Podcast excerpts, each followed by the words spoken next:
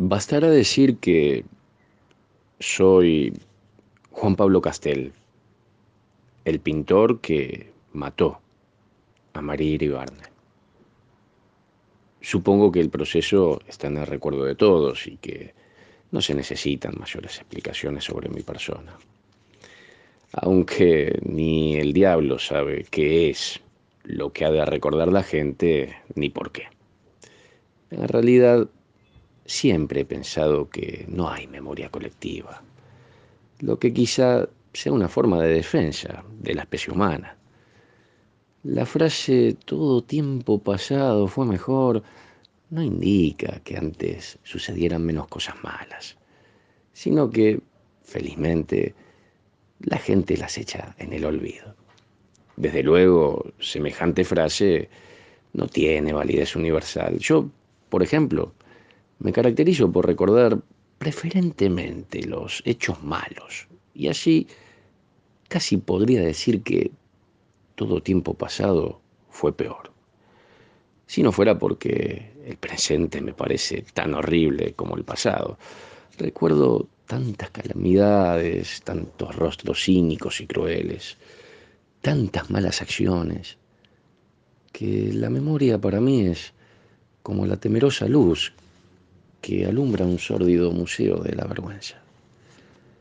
¿Cuántas veces he quedado aplastado durante horas en un rincón oscuro del taller después de leer una noticia en la sección policial?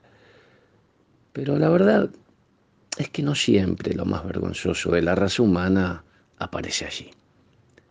Hasta cierto punto, los criminales son gente más limpia, más inofensiva. Esta afirmación no la hago porque yo mismo haya matado a un ser humano. Es una honesta y profunda convicción. Un individuo es pernicioso, pues se lo liquida y se acabó. Eso es lo que yo llamo una buena acción. Piensen cuánto peor es para la sociedad que ese individuo siga destilando su veneno y que en vez de eliminarlo se quiera contrarrestar su acción recurriendo a anónimos, maledicencia y otras bajezas semejantes. En lo que a mí se refiere, debo confesar ahora que ahora lamento no haber aprovechado mejor el tiempo de mi libertad liquidando a seis o siete tipos que conozco. Que el mundo es horrible es una verdad que no necesita demostración. Bastaría un hecho para probarlo, en todo caso. En un campo de concentración, un ex pianista se quejó de hambre y entonces lo obligaron a comerse una rata, pero iba. No es de eso, sin embargo, de lo que quiero hablar ahora. Ya diré más adelante, si hay ocasión, algo más sobre este asunto de la rata.